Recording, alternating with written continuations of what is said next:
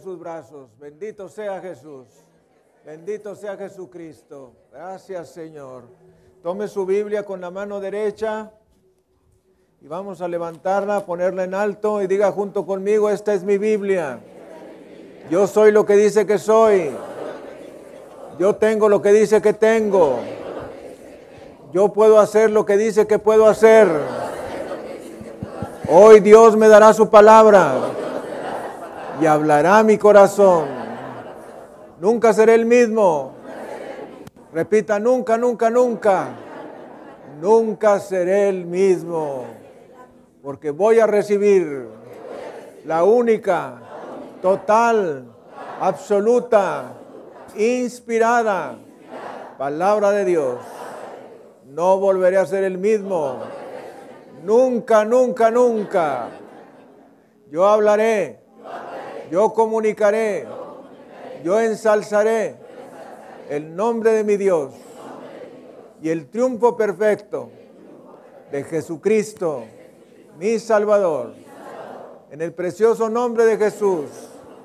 Amén y amén. Dele un aplauso al Rey de Reyes y Señor de Señores, Jesucristo. Bendito sea el Señor. Hoy continuamos con nuestra serie sobre los diez mandamientos en uh, el octavo mandamiento, al cual el Señor le ha intitulado No robarás.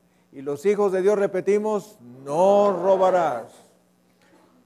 Tremendo versículo de la palabra del Señor que se halla en el libro del Éxodo, capítulo 20, versículo 15.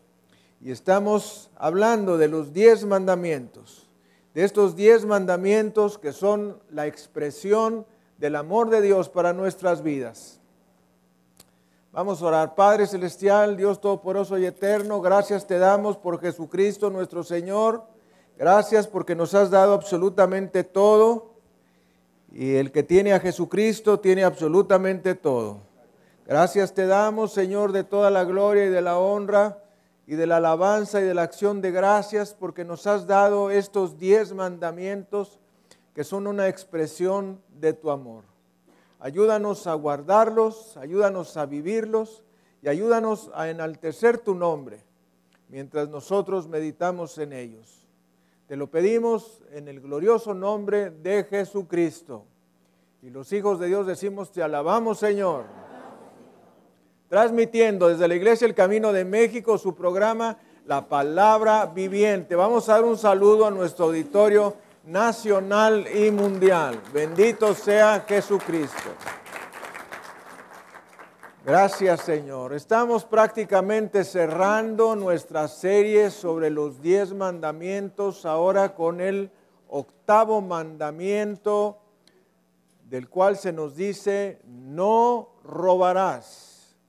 Y vamos a ver cómo Dios tiene un plan para nuestra vida, para nuestra felicidad. Y es a través de los diez mandamientos donde Dios nos enseña principios vitales, por medio de los cuales nosotros vamos a conseguirlos. Si nosotros guardamos los diez mandamientos, tendremos una vida diferente. Alguien diga una vida diferente. Una vida de amor, paz, de gozo, felicidad y mucho más. Nos dice la palabra de Dios en el Evangelio de Mateo en el capítulo 5, y esto es lo que les he dicho en semanas anteriores, que nos dice el Señor en su palabra. Versículo 19, Mateo 5, 19. De manera que cualquiera que quebranta uno de estos mandamientos muy pequeños y así enseñe a los hombres, muy pequeño será llamado en el reino de los cielos. Mas cualquiera que los haga y los enseñe, este será llamado grande en el reino de los cielos. Así es que yo en este momento, en el nombre todopoderoso de Jesucristo, soy considerado grande en el reino de los cielos, porque dice el Señor en su palabra que cualquiera que los haga y los enseñe, este será llamado grande en el reino de los cielos. ¿Quieres ser tú grande en el reino de los cielos? Bueno, es necesario que enseñes y guardes los diez mandamientos. Este es un versículo, una promesa que encontramos en la palabra de Dios. Si tú quieres ser grande, enseña y cumple, guarda con estos diez mandamientos. Si el mundo tuviera cuidado de seguir los diez mandamientos, obviamente disminuiría hasta terminarse la ola de pandillerismo, violencia, crímenes, violaciones, divorcios, abortos y secuestros. Óigalo bien, si el mundo considerara los diez mandamientos, veríamos un abatimiento de los índices de la criminalidad en nuestra sociedad. Y es por esto que Dios los ha puesto. Muchas personas piensan que tienen libertad, pero lo que realmente quieren es libertinaje. Y debemos de saber que hay límites para la conducta humana. Tú no puedes hacer lo que te dé la gana. Voltee usted a ver la persona que tienes a un lado y dile, tú no puedes hacer lo que te dé la gana. Hay principios, hay normas, hay directrices, hay unos pasamanos divinos que nos llevan y nos muestran que no podemos hacer lo que nos dé la gana. Tú imagínate el mundo con gente que hace lo que le pega la gana. Sería un descontrol, una tragedia, una cosa terrible, mayor a la que tenemos el día de hoy. Fíjense, si es que el ser humano no cumple con los diez mandamientos, ¿cómo sería en la realidad si no tuviésemos este plan de Dios para nuestras vidas? Sería un desastre mayor. Así es que gracias a Dios porque Él nos pone este framework, este frame, este cuadro de eh, mandamientos, de mandatos, de prescripciones por los cuales nosotros debemos de vivir. Y debemos saber que no existe una libertad absoluta. Los seres humanos no podemos hacer cualquier cosa. Debemos saber, y esto es muy importante, que tú eres responsable por tus acciones. Voltea a ver la persona que tienes a un lado y dile, tú eres responsable por tus acciones. Les voy a contar el caso de una persona muy cercana a mí que me decía, es que yo soy así porque mi abuelita me chifló. Ya tenía 50 años en ese tiempo. Y decía, es que yo soy así porque mi abuelita me chifló.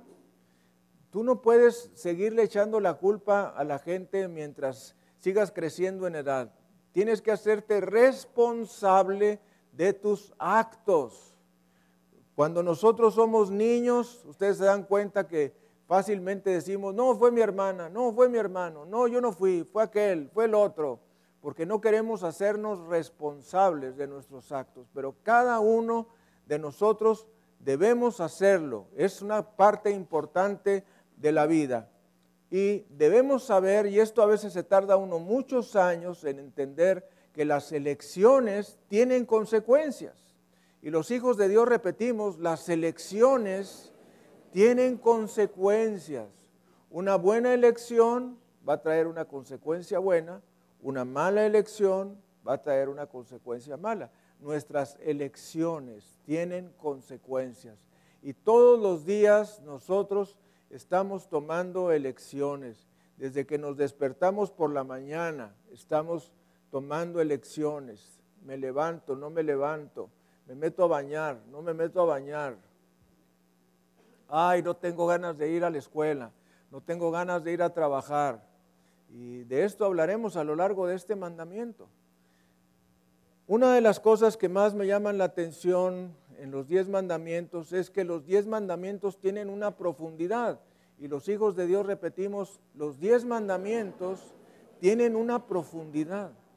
No es lo que vemos así a simple vista, lo que es el mandamiento, sino que el mandamiento tiene una profundidad. Y quiero decirles que estos diez mandamientos que nos ha dado Dios se convierten en 613 preceptos. Fíjese, estos diez mandamientos se desenvuelven en una llave que los convierte en 613 preceptos. O sea que una buena cantidad de principios de hacer y de no hacer hay en las escrituras.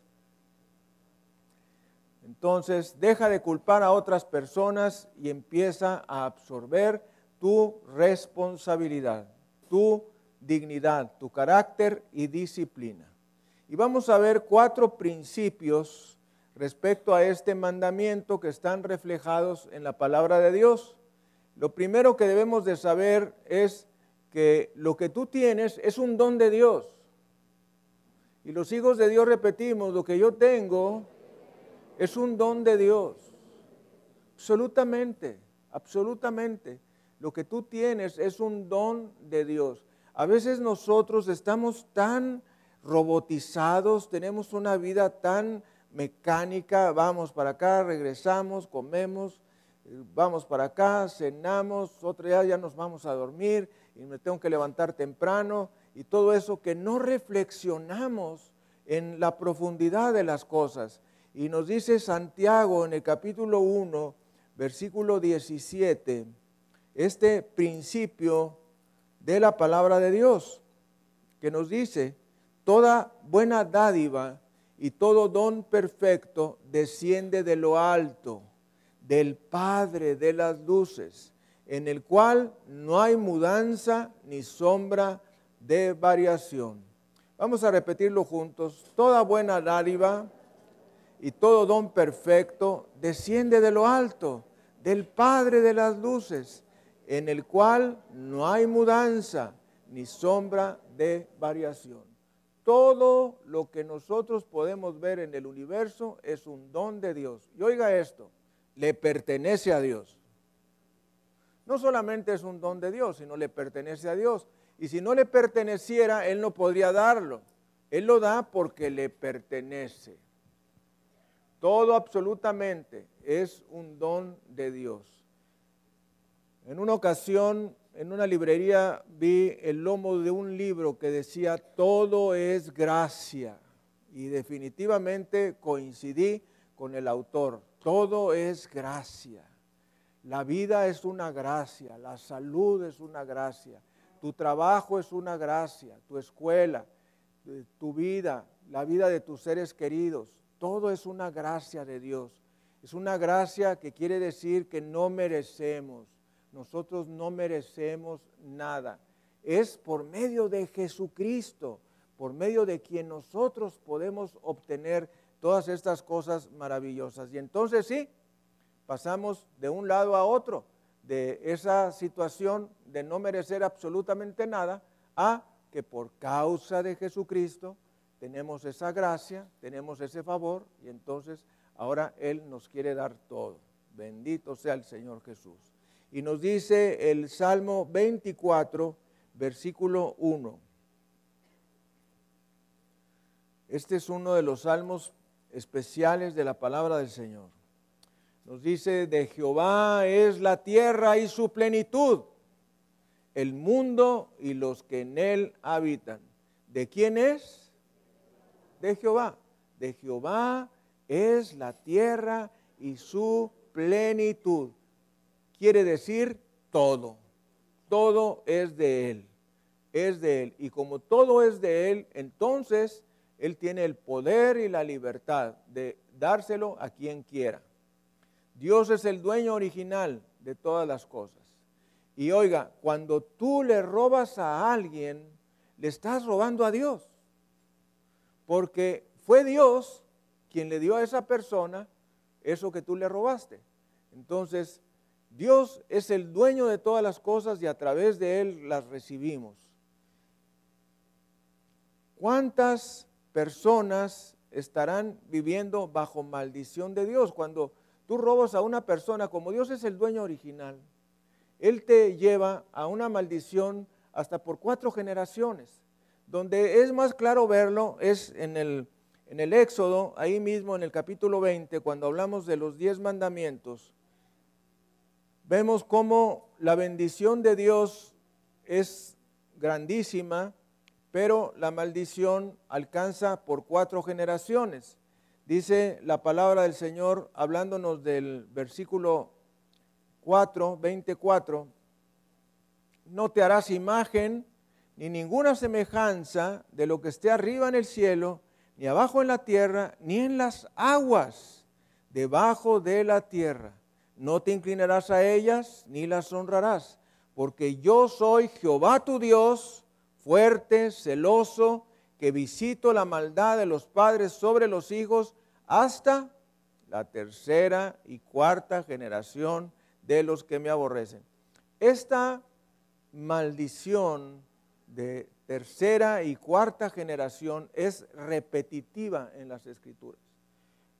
Cuando tú obedeces, cuando yo obedezco, somos calificados, como nos dice la palabra del Señor más adelante, versículo 6, ya hago misericordia a millares, a los que me aman y guardan mis mandamientos. Tú oyes y guardas los mandamientos de Dios, calificas para una bendición por generaciones.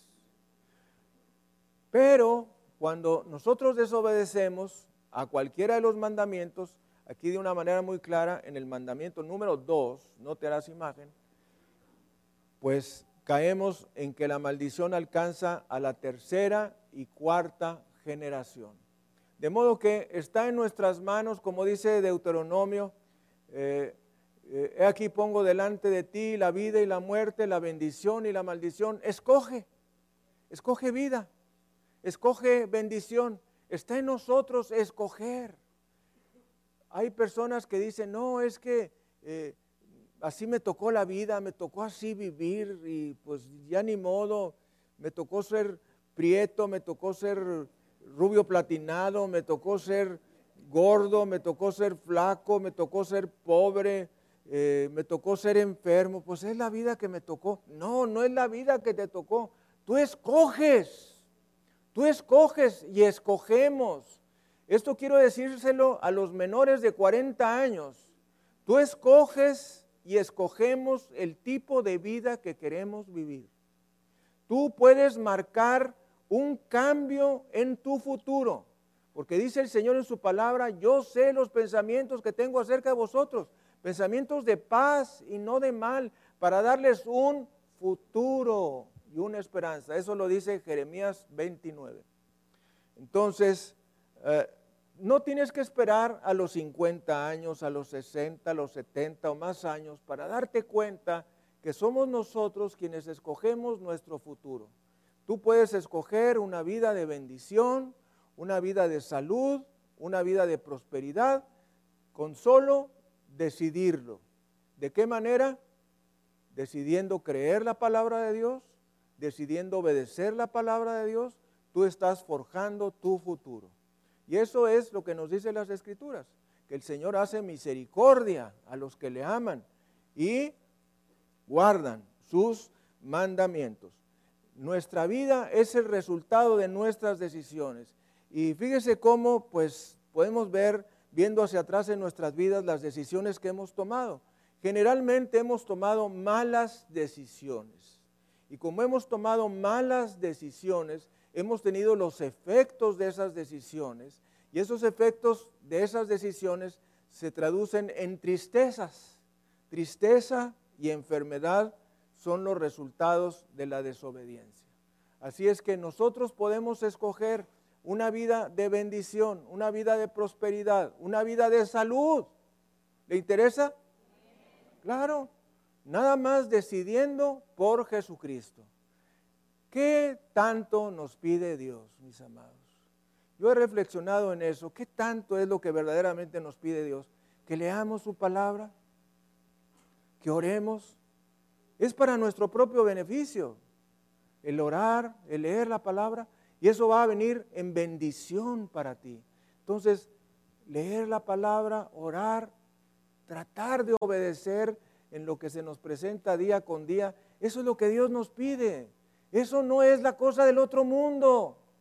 Eso se nos da porque tenemos el Espíritu Santo y el Espíritu Santo nos va a ayudar a obedecer. Hay gente que cuando recibe recién al Señor Jesucristo, dice, ay no, todo esto, ya no voy a poder hacer esto, no voy a poder hacer lo otro, ya no voy a poder fumar, no voy a poder tomar, no voy a poder ah, bailar. Nadie te está diciendo absolutamente nada. Todo eso viene como resultado natural de leer la palabra y de orar. Tú lees y oras, vas a tener un revestimiento espiritual para poder hacer a un lado lo que le desagrada a Dios y que a ti te afecta. A nosotros nos afecta. Entonces, ah, la palabra del Señor no enseña absolutamente nada respecto al socialismo o hacia el comunismo.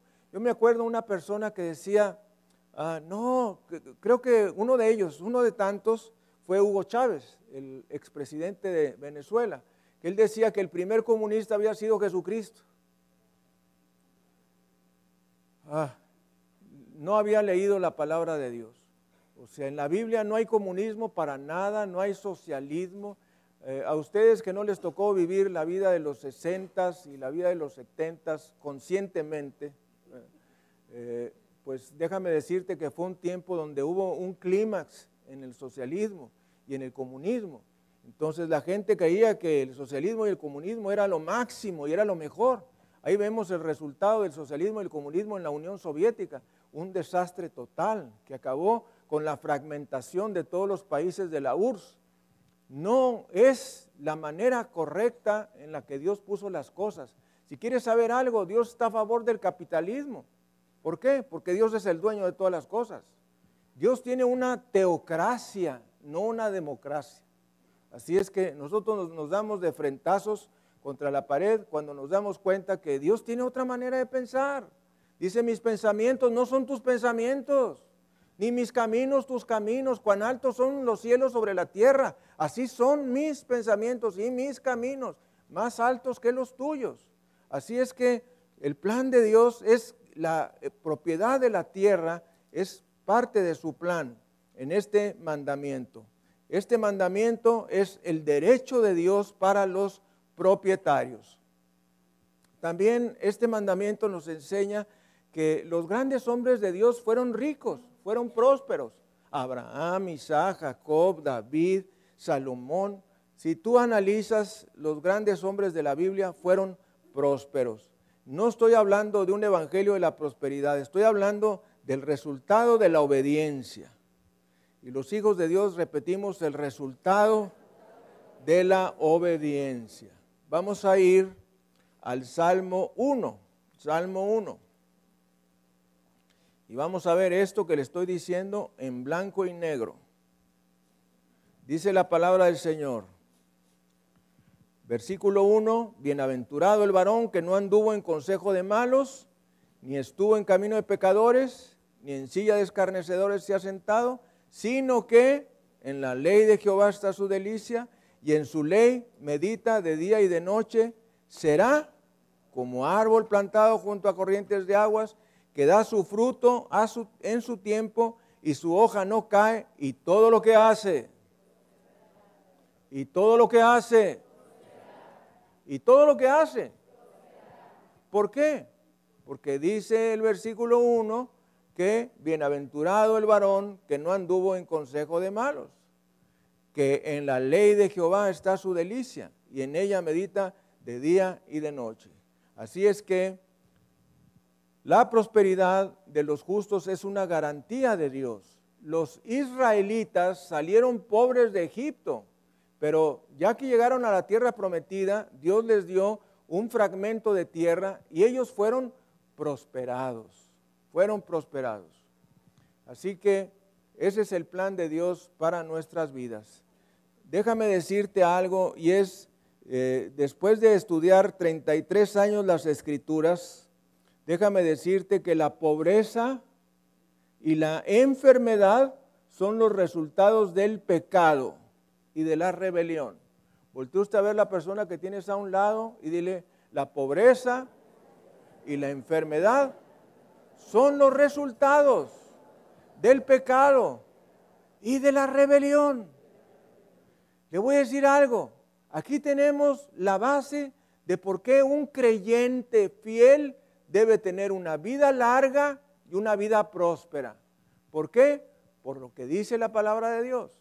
Por el Salmo 1, versículos 1 al 3 y por otras partes de las Escrituras. De modo que ah, la pobreza y la enfermedad son los resultados de la desobediencia y de la rebelión. Nos dice Éxodo en el capítulo 22, Éxodo 22, versículo 1.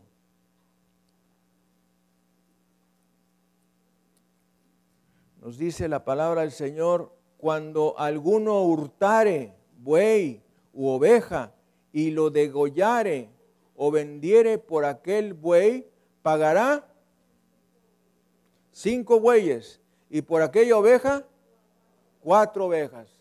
Este es el principio de la restitución. La restitución es un principio bíblico.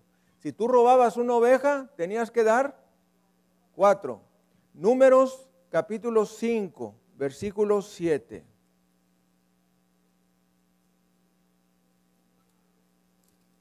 Nos dice, y aquella persona confesará el pecado que cometió y compensará enteramente el daño y añadirá sobre ello la quinta parte y lo dará a aquel contra quien pecó. O sea que si tú cometías algún tipo de fraude, tenías que reponer aquello que robaste y, además añadir un 20% más. Así es que ese es el plan de Dios en su palabra. Nos dice números, capítulo 5, versículo 7. Le añadirá sobre ello una quinta parte, esto es el 20%. Esta es una enseñanza del Antiguo y del Nuevo Testamento. El segundo principio que vamos a ver es cuál es la esencia del pecado del robo. Y aquí es donde vamos al punto de que el mandamiento tiene una profundidad. No es solamente lo que vemos ahí, no robarás y ya. No, ese no robar tiene una profundidad. La esencia del mandamiento de no robarás es ah, la raíz hebrea que equivale a engañar engañar. La palabra hurtar proviene de engañar. Todo lo que Dios controla, lo da. Todo lo que Satanás controla, lo quita. Todo lo que Dios controla, lo da. Porque de tal manera amó Dios al mundo que ha dado a su Hijo unigénito, para que todo aquel que en Él cree no se pierda, mas tenga vida eterna. Dele gloria, honra y alabanza al Cordero en la casa de Dios. Hay algunas cosas que tú oyes el domingo que no te no entiendes completamente, pero ahí está eh, la hoja dominical donde usted puede repasar esos principios. Todo lo que Dios controla lo da. Él, su don más grande que Él tiene, escuche esto, el don más grande que tiene Dios es su Hijo Jesús. Entonces, Él no lo da porque lo que Dios controla lo da. Lo que el diablo controla te lo quita. Dice Juan 10:10, 10, el ladrón no ha venido sino para hurtar y matar y destruir.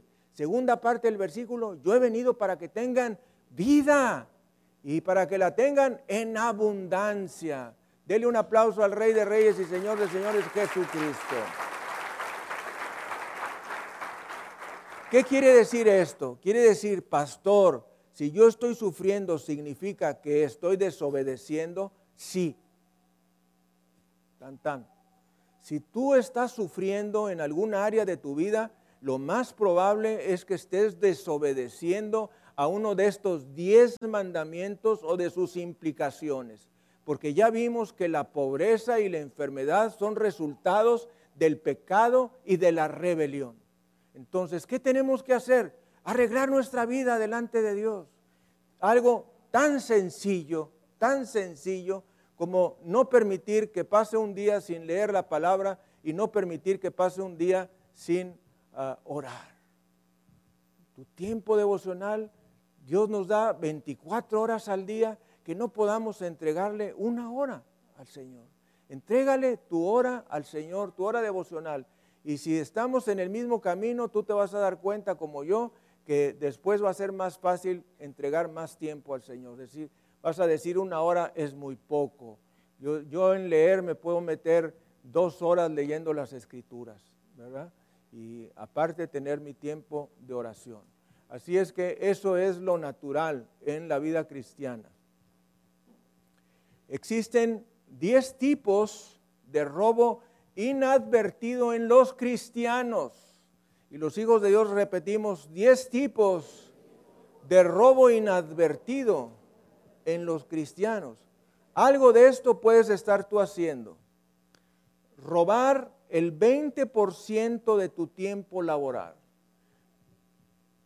Tienes un trabajo que son ocho horas diarias por cinco días, a veces por seis, y tú estás robándole a tu patrón el 20% de tu tiempo laboral.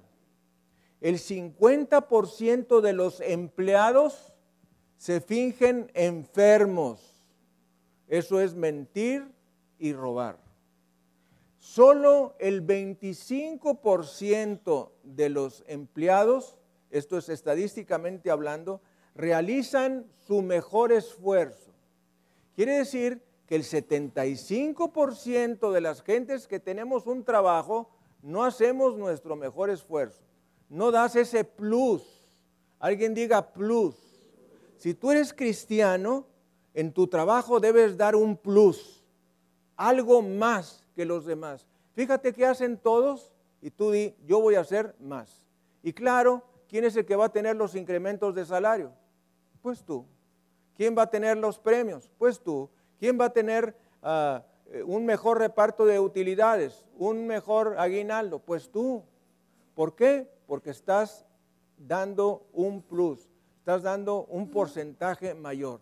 Cuando yo tenía mi trabajo secular, pues nadie hacía lo que yo hacía, yo consultaba y todo, eh, pero me di cuenta que en la clínica a la que había llegado, pues no había un fragmento de la historia clínica donde estuvieran los antecedentes familiares y personales de los pacientes. Entonces yo me dediqué a que independientemente de consultar al paciente, dedicaba un poquito de tiempo para anotar ahí cuáles eran, me pasaba revisando el expediente, los antecedentes familiares, los antecedentes personales, y entonces cuando iba a ver de nuevo al paciente, pues ya sabía, ah, usted es una de tal, sí, usted tuvo esto y esto y eso.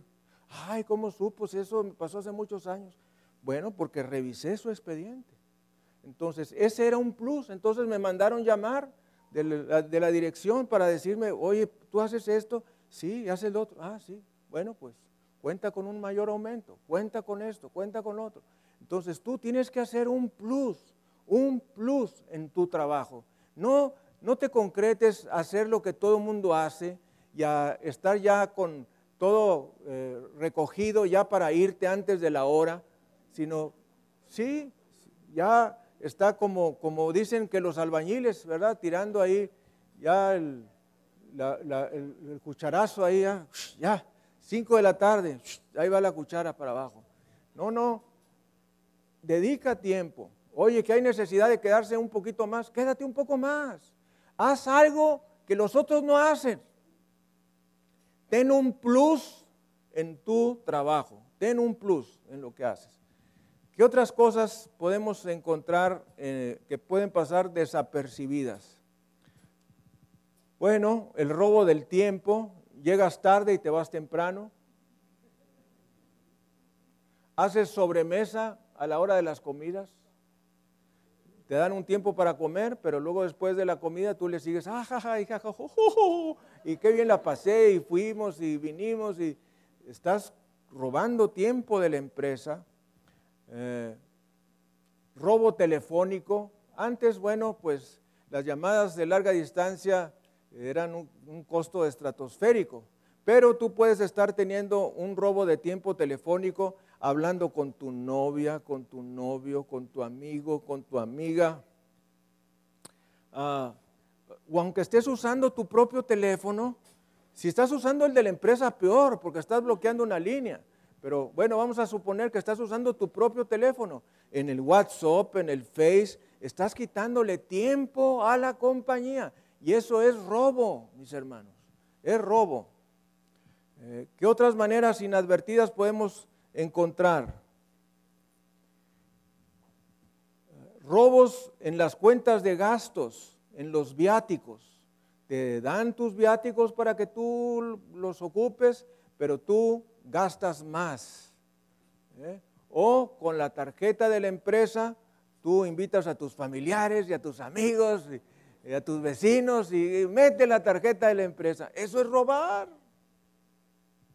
Bueno, pero es que la traigo, sí, pero no es para que invites a otras gentes, es para el trabajo de la empresa. Robas a tus empleados, uno puede robar a sus empleados cuando los haces trabajar fuera de sus horarios y no les pagas tiempo extra. Fíjense que los cristianos debemos ser los mejores pagadores. Y los hijos de Dios repetimos los mejores pagadores. Si alguien te hace un trabajo, es electricista, el plomero, el albañil, el que te ayuda con algo, tú le tienes que dar más, más de lo que él te pide, más de lo que él espera. Dale más. ¿Por qué? Porque somos creyentes porque tenemos a Cristo. ¿Cuánto no estás ahí negociando? No, a ver cuánto le das menos. Ese pobre hombre es recurso que tiene para sostener su familia y tú le quieres dar menos. No, dale más. ¿Cuánto te dijo que 200 pesos? Dale 250. Dale 300. Dale más. ¿Por qué? Porque somos creyentes. Así como nosotros queremos que nos apliquen la palabra de Dios para bendición, así también nosotros tenemos que aplicársela a otros bendiciendo sus vidas. Amén. Entonces, eh, si contratas a alguien, no busques pagarle menos, busca pagarle lo justo. Los cristianos debemos ser honestos. ¿Qué otras cosas puedes tener de robo desapercibido? ¿Pides cosas prestadas y no las regresas? ¿Pediste una herramienta, una perica, una eh, llave Stilson, un, eh, desarmador, y, y te quedaste permanentemente con él, eso es robar. Pides prestado un CD, un DVD y nunca lo regresaste. Ahí se quedó en tu casa, ya, ya, ya los niños ya pisaron arriba de él. Ya ni quien lo tome en cuenta. No, si tú pides prestado algo, regrésalo, es prestado. Y también cuídalo, cuídalo. No que andes en la casa ahí buscando a ver dónde estará, dónde habrán dejado mi, llave, dónde habrán dejado mi desarmador, dónde habrán... No, hombre, no, no, no, no, no, no, no. Mi esposa tuvo que hacer una caja de herramientas aparte porque dijo, oye, pues vamos a hacer una caja de herramientas aparte porque, porque de pronto desaparecen las cosas. Entonces, mis hermanos, tú eres creyente, cumple los mandamientos. ¿eh? No tienes Biblia, compra una. No veas una Biblia que está ahí olvidada y hasta con nombre se la llevan. Hasta con nombre. Oye, digo, gracias a Dios que somos cristianos. Oiga, pastor, ¿no vio mi Biblia? No, mijito, no te ando cuidando la Biblia. Bastante hago con cuidar la mía es que se me quedó ahí, es que no vio donde yo estaba, estaba sentado allá en el rincón aquel, debajo de la escalera. No, mijito, ahí bajo la escalera sí veo, pero no ando buscando nada. Así es que, mis amados hermanos, hay muchas formas en que nosotros podemos tener este tipo de robo inadvertido. Robo de impuestos. Ah, Romanos capítulo 13, versículos 1 y 2. El gobierno tiene el derecho de pedirnos impuestos. Nosotros tenemos la obligación de pagarlos. Y dice Romanos capítulo 13, versículos 1 y 2. Sométase, alguien diga sométase. Sométase toda persona a las autoridades superiores, porque no hay autoridad sino de parte de Dios. Y las que hay por Dios han sido establecidas. puede que a ti no te guste el presidente de la República, puede que no te guste el gobernador, los alcaldes del área metropolitana o los presidentes o reyes o príncipes de otro país, pero dice Dios en su palabra que nos tenemos que someter. Versículo 2, de modo que quien se opone a la autoridad, a lo establecido por Dios resiste, y los que resisten acarrean condenación para sí mismos. Había una persona que me decía, pastor, ¿por qué siempre que leo la Biblia siento que Dios me está regañando? Y yo le decía, pues ¿qué estarás haciendo? Es que todos los versículos que veo son, son puros regaños, puros regaños. No, no siento que Dios me hable bonito, siento que Dios me está regañando. Pues ¿qué estás haciendo? Mis amados hermanos, alíñese a la palabra de Dios, alíñate. Entonces, Dios dice en su palabra que puede que no nos guste eh, la autoridad, pero la autoridad ha sido puesta de parte de Dios. Hay un versículo que a mí me llama mucho la atención, que es Mateo 17, en los versículos 24 al 27, porque nos muestra que el Señor Jesucristo pagaba impuestos. Y y ahí es donde tú te das cuenta que, dices, bueno, y yo, pues también. Entonces dice Mateo 17, Mateo 17, versículos 24 al 27. Fíjese, nos dice la palabra del Señor. Cuando llegaron a Capernaum, vinieron a Pedro los que cobraban los las dos dracmas y le dijeron, ¿vuestro maestro no paga las dos dracmas? Él dijo, sí.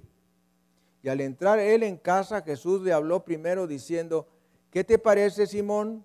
Los reyes de la tierra, ¿de quienes cobran los tributos o los impuestos? ¿De sus hijos o de los extraños? Pedro le respondió, de los extraños.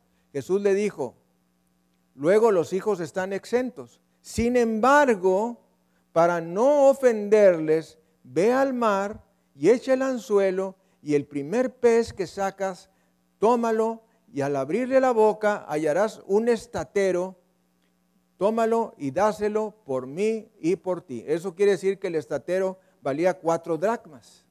Entonces da impuesto por ti y por mí. Como quieras ver este versículo, si lo quieres ver como que era el impuesto romano, pues piensa que el Señor Jesucristo pagaba impuestos. Si piensas que se refería a algo de ofrendas, pues el Señor Jesucristo pagaba ofrendas. Así es que nosotros no tenemos manera de evadir.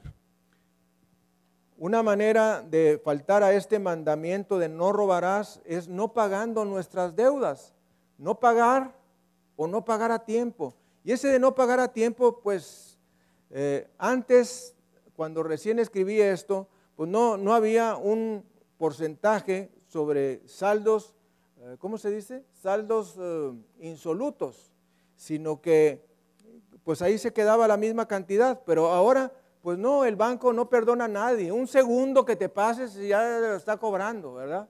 Un segundo te está cobrando el interés por, no pagar a tiempo. Así es que no pagar o, no pagar a tiempo es faltar al octavo mandamiento. Las deudas destruyen las relaciones con Dios y con otras personas. ¿Cómo te vas a llevar con esa persona a la que le debes? Pues mal.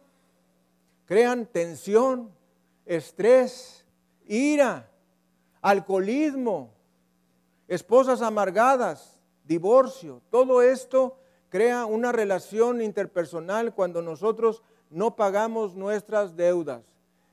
Si un cristiano te pide prestado, no le prestes.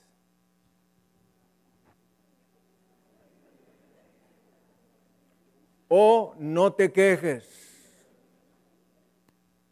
Tan tan, ¿verdad? Y si te dice, oye, ¿me puedes prestar? No dijo el pastor que no le prestara a nadie. ¿Es mejor eso que luego estarte lamentando, ay, fíjese que me, me debe fulano, no me ha pagado. ¿Y qué quieres? Que lo estrangule. Dígale. Hay gente que no puede con dos hijos y yo con 800. ¿Eh?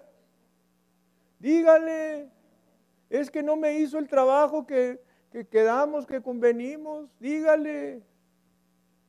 Ay, pues dile tú.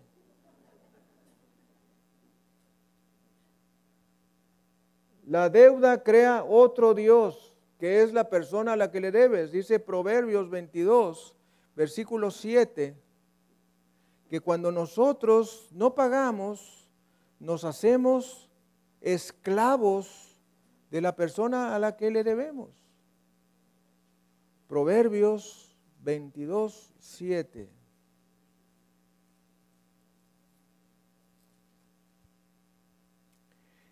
El rico se enseñorea de los pobres.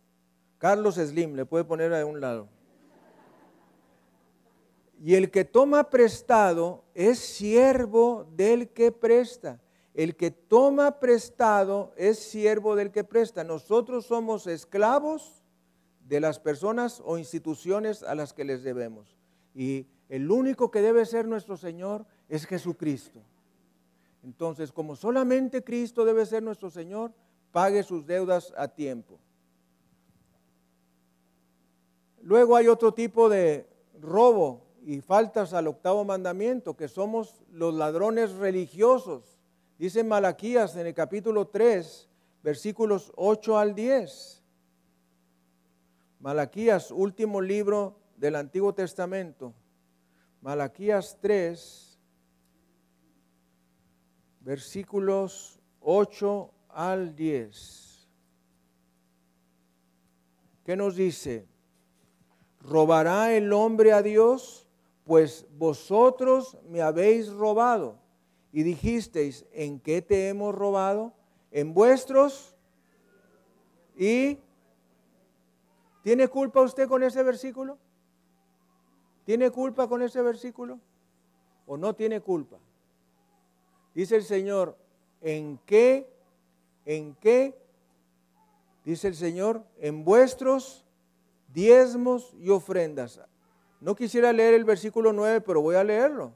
Malditos sois con maldición, porque vosotros, la nación toda, me habéis robado. Y ahí va la bendición, versículo 10.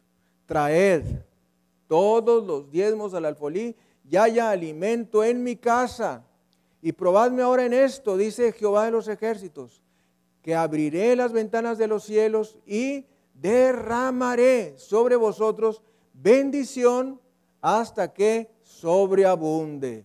Dele gloria, honra y alabanza a Jesucristo. ¿Cuál es el principio? El principio es la bendición. Pero si tú quieres ver malas cosas, pues vas a pensar en la maldición pero Dios quiere bendecirte. El principio de la bendición es traer todos los diezmos al alfolí y que haya alimento en mi casa. Y probadme ahora en esto, dice Jehová de los ejércitos, que abriré las ventanas de los cielos y derramaré sobre vosotros bendición hasta que sobreabunde. Voltea a ver con la persona que tienes a un lado y dile, el propósito de Dios es tu bendición. Miren mis amados, hay creyentes que no han entendido, no han entendido el principio de la bendición económica. El principio de la bendición económica está relacionado a nuestra fidelidad en nuestros diezmos. ¿Quién te dio el dinero? ¿A quién le pertenece tu dinero? ¿Cuánto por ciento? No, el 100 por ciento. ¿Cuánto de tu dinero le pertenece a Dios? El 100%. ¿Quién te lo dio? ¿De quién es? No es de nosotros, es de Dios. ¿Cuánto es lo que Él nos pide a nosotros? ¿Cuánto nos pide? De Él es el 100%. ¿Cuánto nos pide? El 10%. Entonces, la manera en que está planeada la economía cristiana es siendo el creyente fiel en sus diezmos y ofrendas. Así es que aquí dice la palabra para que nadie se nos olvide, diezmos y ofrendas. ¿Por qué debemos diezmar? Porque Dios nos ha dado este mandamiento. ¿Por qué debemos diezmar? Porque el dinero le pertenece a Dios. ¿Por qué debemos diezmar? Porque si tú das, Él te bendice. Voltea a ver la persona que tienes a un lado y dile, si tú das, Él te bendice. Si no das, Él te corta la bendición. Si no das, Él te corta la bendición. Dios está como control general. Él es el manager general. Dios controla lo que da. Dios te da la vida, Él controla la vida. Dios controla nuestra respiración, Dios controla nuestro latido cardíaco, el flujo de sangre por el cerebro, el flujo de sangre por los riñones, el flujo de sangre por el hígado, el flujo de sangre por el intestino. Dios lo da y Dios lo controla. Entonces, Él tiene el control general. Así es que nosotros lo único que hacemos es obedecer. Y los hijos de Dios repetimos, obedecer. Dios controla las riquezas del mundo y cuando tú das tu diezmo o más, calificas para la abundancia de Dios. Cuando no das, calificas para la pobreza. Oiga esto que le voy a decir. El día va a venir en, cuando, en cuanto que todo lo que tú tengas es lo que hayas dado a Dios. Cuando lleguemos al cielo, ¿saben qué nos vamos a preguntar? ¿Por qué no di más? Aparte de preguntarnos por qué no gané más almas, por qué no levanté obra. Miren, cuando nosotros pasemos por esta raya y pasemos de la tierra a la eternidad, no va a contar el trabajo que tuviste, la escuela que estudiaste, las calificaciones que tuviste, eso no va a contar. Lo único que va a contar cuando pasemos de esta tierra a la eternidad es lo que hayamos hecho para Dios. ¿Qué hicimos para Dios? Las almas que ganamos. Bendito sea el Señor por las cruzadas que hemos tenido. Montones de personas que han recibido a Jesucristo. Así es que lo que va a contar es lo que hayamos hecho para Dios. Lo que hayamos dado para Dios. Cuando llegues tú al cielo, pues, ¿dónde, ¿qué se va a encontrar ahí de, de tus diezmos? Pues si nunca fuiste fiel. Hay una ilustración que tenemos por ahí de que una persona falleció y llegó al cielo y entonces anduvo buscando cuál era la casa que Dios le había dado. Y pasaron de las casas más bonitas y más lujosas y a menos, a menos, a menos, a menos y llegaron a una que era un tejabán allá en el cielo. Y entonces le dijo el ángel, esta es tu casa. Y el creyente le dijo, ¿y, y, por qué esta mi casa si allá hay otras más bonitas? Dijo, sí, pues esto es lo único que pudimos hacer con lo que mandabas.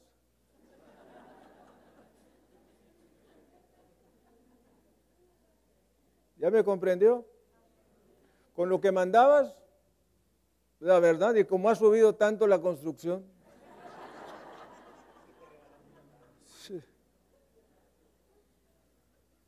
Así es que empieza a diezmar, sé fiel en tus diezmos, sacrificiales, regulares, honestos. No robar es la esencia fundamental de la prosperidad económica para ti y para el mundo. Dice el Señor en su palabra, traed todos los diezmos al alfolí y hay alimento en mi casa y probadme ahora en esto, dice Jehová de los ejércitos, que abriré las ventanas de los cielos y derramaré sobre vosotros bendición hasta que sobreabunde. Con sus ojos cerrados y su cabeza inclinada, vamos a orar y vamos a pedir perdón por todas las formas de robo inadvertido que tengamos en nuestras vidas. Padre, Señor del cielo y de la tierra, perdóname porque he visto el mandamiento llano, no robarás y no caigo en convicción de que hay muchas maneras y muchas formas en las que yo puedo estar robando. Perdóname, Señor, por no ser íntegro con las personas que yo contrato, para que me hagan cosas en la casa, con los mecánicos que ocupo para que me reparen mi coche, con las personas que trabajan para mí. Perdóname, Señor, por ser injusto. Perdóname, Padre, por no ser fiel en mi trabajo, por no llegar a tiempo, por no irme a tiempo o después de la hora. Perdóname por no dar ese plus en mi trabajo, ese 25% o 20% más. Perdóname, Señor, por desperdiciar el tiempo a la hora de las comidas, haciendo sobremesa, quedándome más tiempo y reduciendo mi horario laboral. Perdóname, Señor, cuando me he fingido enfermo y no lo he estado, simplemente no he traído ganas de ir a trabajar. Perdóname, Señor, por todas las formas de robo inadvertido que tengo en mi vida. Señor, tú eres el Señor de la gloria. Perdóname cuando no he sido fiel en mis diezmos, en mis primicias, en mis ofrendas extraordinarias. Perdóname, Señor. Y perdóname cuando he tomado algo de la oficina, clips, sacar copias. Perdóname, Señor, cuando no he devuelto algo que me han prestado. CDs, DVDs, películas, herramientas. Perdóname, Señor, cuando no he pagado correctamente mis impuestos. Perdóname, Señor, cuando no he pagado mis deudas. Perdóname, Señor, cuando he robado en mis cuentas de viáticos. Perdóname, Señor, cuando he usado mal los créditos de la empresa. Perdóname, Señor, cuando he robado tiempo de mi trabajo, llegando tarde y yéndome temprano. Perdóname, Señor. Y perdóname por ser infiel en mis diezmos, en mis primicias, en mis votos, en mis ofrendas extraordinarias. Quiero serte fiel y quiero cumplir este mandamiento a profundidad. No quiero dejarlo por ahí, quiero ser fiel. Perdóname cuando hay más personas en mi hogar que generan recursos, que generan ingresos y damos solamente la ofrenda de uno de ellos. Perdóname, Señor. Y te digo que me arrepiento y estoy dispuesto a cambiar. Lávame con la sangre de Jesucristo.